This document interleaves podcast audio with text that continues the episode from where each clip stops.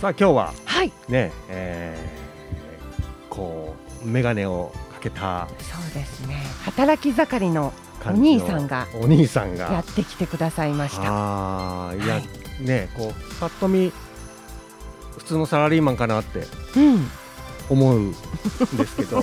けどでなんともこのその正体はみたいなね。ね身振り手振りこりゃあー楽しみでございます。楽しみですね。じゃあ、はい。ゲストの方自己紹介をお願いします。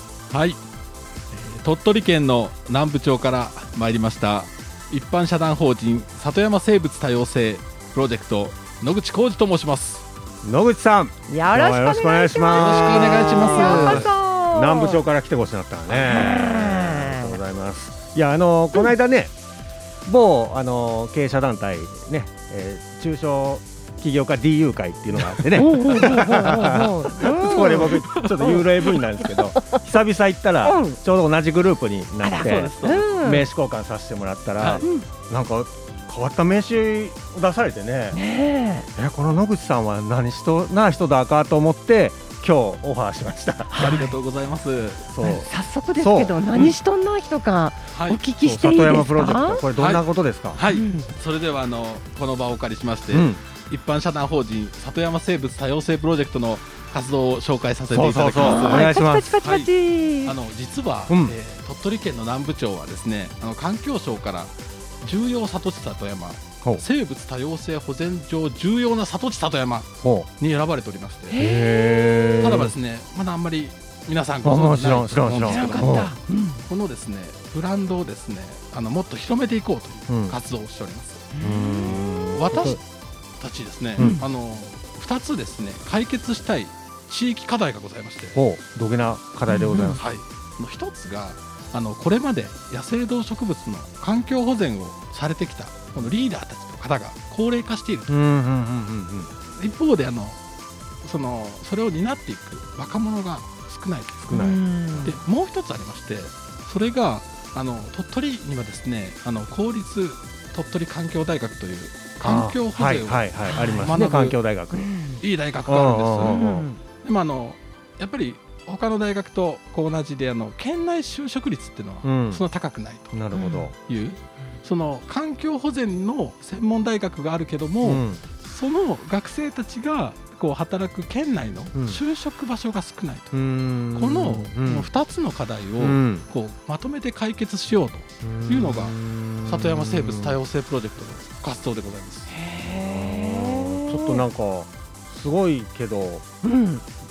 具体的にはい、そうですね。んそこです、そこ。そこ今ね、ちょっと説明させていただこうと思っておりましてあね、あの作戦がございまして、はうんうん。その南部町はですね、うん。重要里市里山っていうブランドが、うん。まあ現状あんまり知られてはいないけどあるんですよ。あって。これをですね、もっとぐんぐんぐんぐんですね、うん。ブランド価値をもう全国レベルに高めていこうというのが作戦なんですよ。ほうほうほうで今例えばですね、国立公園大山、うん。鳥取砂丘、あそれをですね、超えるブランドを作っていく。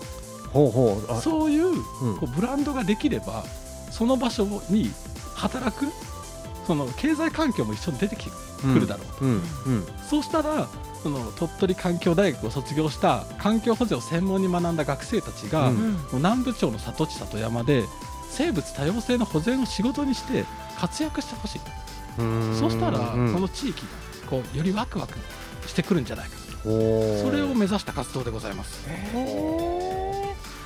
じゃあ野口さんがそういう活動の仕掛け人ってこと？そうです。これいつぐらいからこういう取り組みをされてるんですか？あの私が活動しを始めましたのは、うん。2019年の終わりの12月。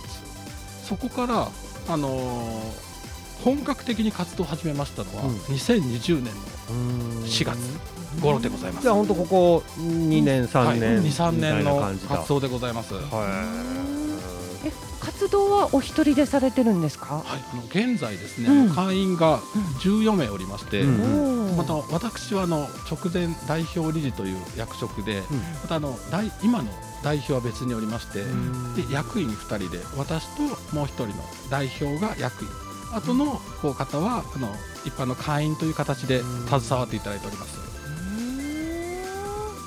じゃあこの里山をはい。こう守っていく？はい。守っていってその里山の素晴らしさを地域外にどんどん PR していこうっていう感じなんですよね。そうですね。守るで守るとは違う。ことが目的ですね。ではあもうも目的？もっと守る？守る。プラス？プラス、もっと、まあ、あわよくばもう全国に名前の轟くうん。場所にしてしまおうと、そのくらいの勢いがなければ守れない。であろうというこの里山の現状がございまして、で合わせてその生物っていうのもついてますよね、はい。里山生物はい、多様性その生物との絡みっていうのはどんな感じなんですあ生物との絡みですか、か、はそうですい、ね。生物、うん。はい。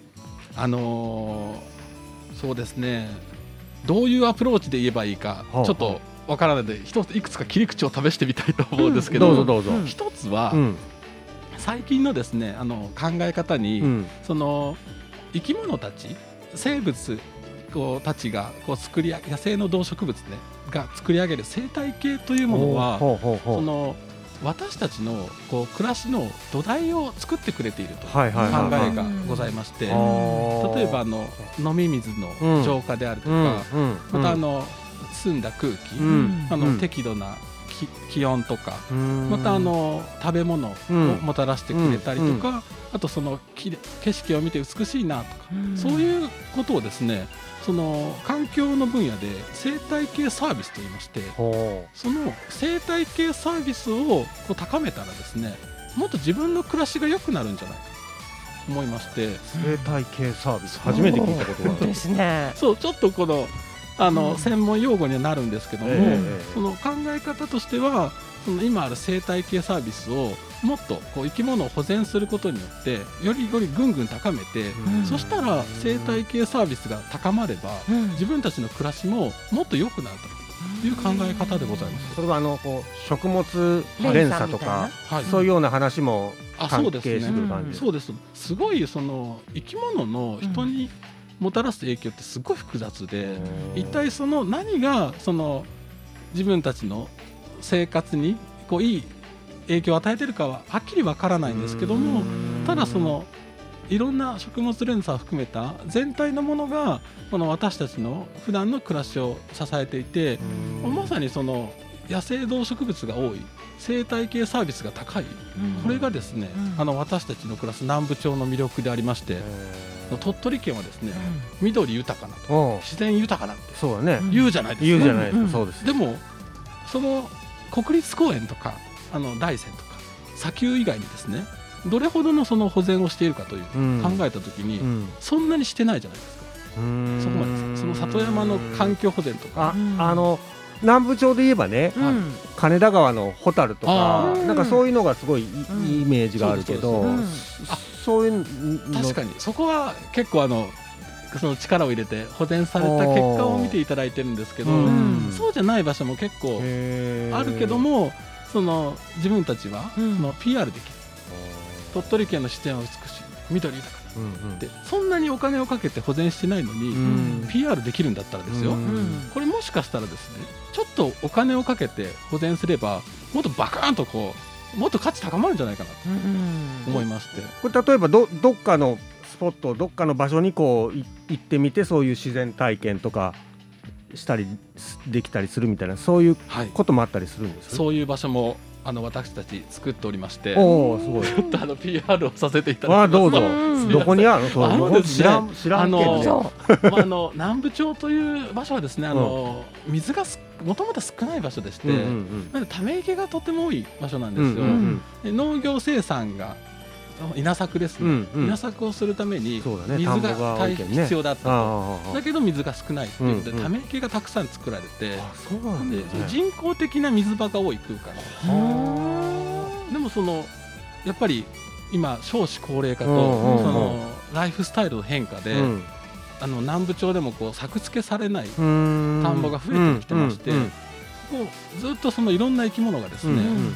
例えばあのシュレーゲルアオガエルとかが、ほう。この産卵の場所に使うんですよ田んぼ水が張ってあると、はいそこにやってきて、は白い卵を白い泡がついてうん。卵を産んでいくんですけど、これがですね作付けやめちゃうとどんどんどんどん水場が夏の水場が減っていくんですよはですね生態系サービスを高めてうん自分の暮らしを良くしようとも私的にはちょっとマイナスな感じがするのでうんうんうん私あのこのあんまりこう使われなくなってあのこう水も張らずに放置されているようなところをですねちょっと草刈りしてはい。通年水を張りましてでそこであの生き物観察会をうん。しております。あらいいことしとないわななんそれなんなんて言ったかビオトープ。あビオトープ。ねありがとうございます。うんそんビオトープ。なそんなことは知っていていただいてありがとうございます。うん。そうなんです。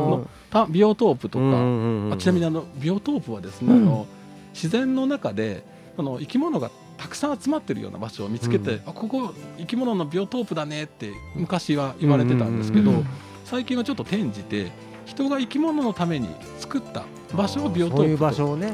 言いまして。で私たちはですね両方の意味であのもう本当に生き物もたくさんいるし、うん。でまたあの人もその生き物のための管理を行っていうんるようなこうビオトープを作ってですね、うん。あのこう全国の方に来ていただいて、南部町の生物多様性の保全をですねいいかも。見ていただく。なるほどなるほど。作いやこ戦でございます。れちょっとねね深いわ。どんどん話が盛り上がりますけども、ちょっとここで曲を曲の紹介をね曲の紹介をしていただきたいと思います。今日野口さんが選ばれた曲ははい。どんな曲ですか？地上の星。地上の星。はい。中島みゆきさん。ああ、そうですね。中島、あこれななんでこの曲を選びになったんですか？それはもうプロジェクトですから。ああ。プロジェクト X。プロジェクトですから。というわけで、じゃあもうもう一回タイトルをお願いします。地上の星で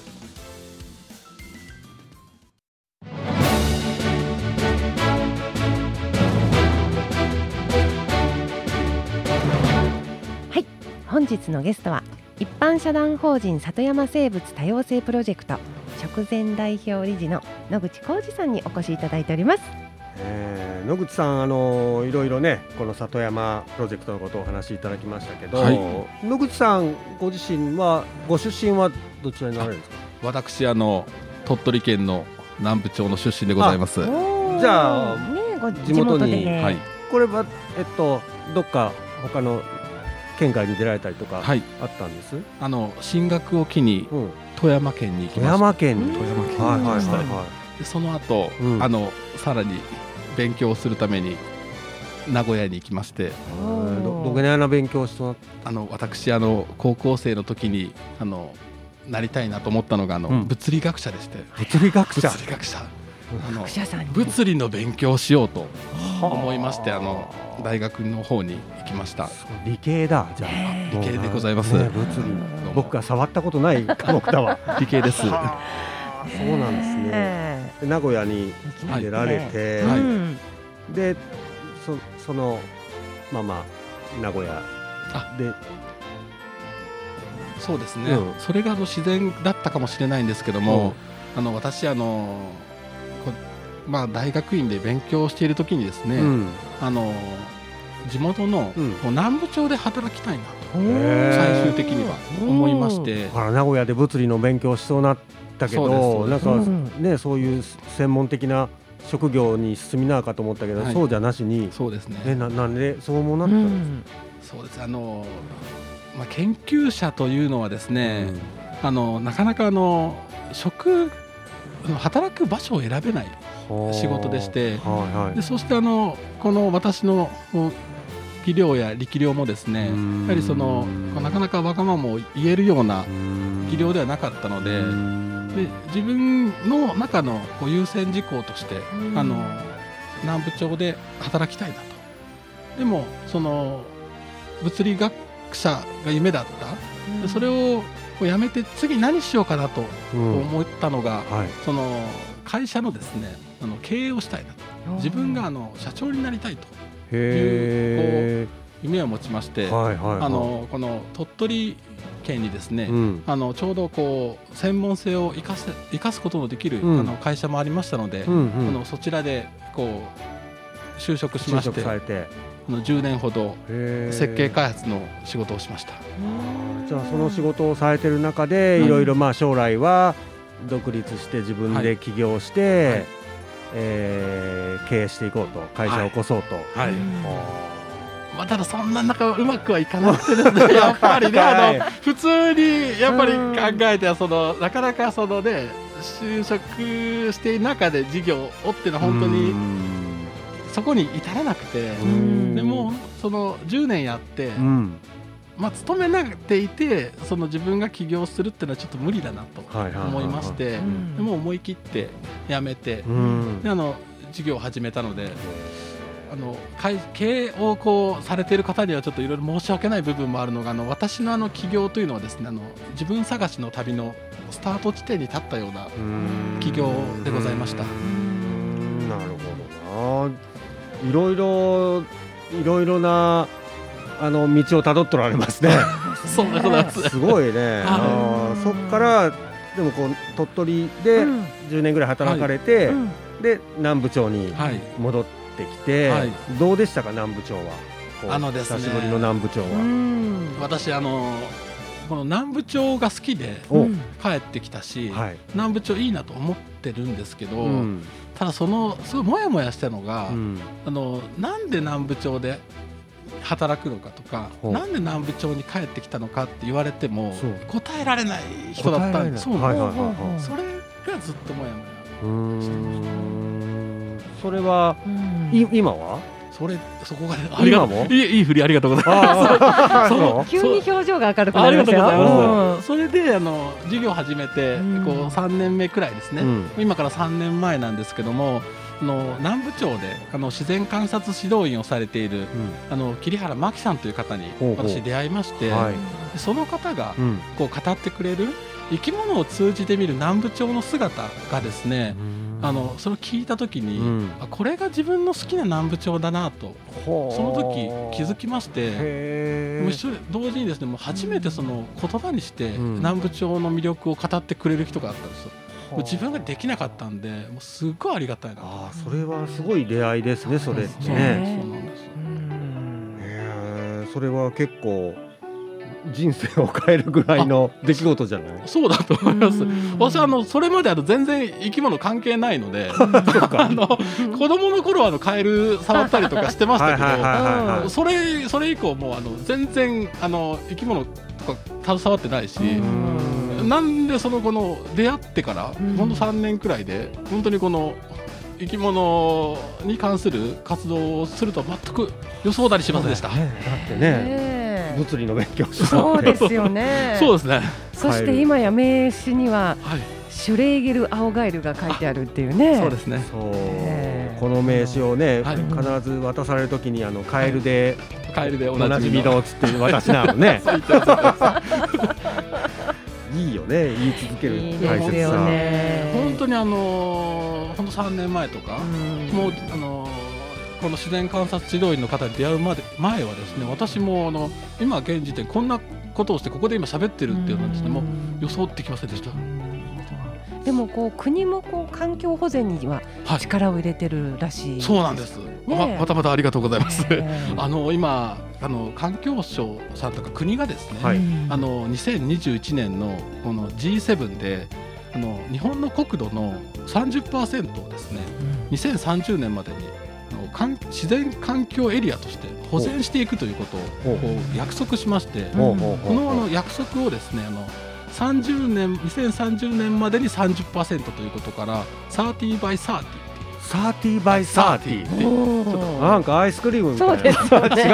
ありますありますそのアイス。30 by 30というちょっとこうネーミングであ。の取り組んでまして。でへ私たちもですね、うん。この自然あの保全地を増やしていくとしたら、うん。これ里山も当然こう保全地に入れてくれますよね、うん。みたいな感じで、うん。また新たなですねそのチャンスと捉えまして、はい。すごい積極的に取り組んでいるので、ぜひちょっとここで PR させていただくありがとうございます。30 by 30サーティーバイサーっていう。あ皆さんどう？僕初めて聞いた。私も初めて聞きました。今日勉強になったねなんかねじゃあちょっとここで CM を挟んで最後エンディングに行きたいと思います、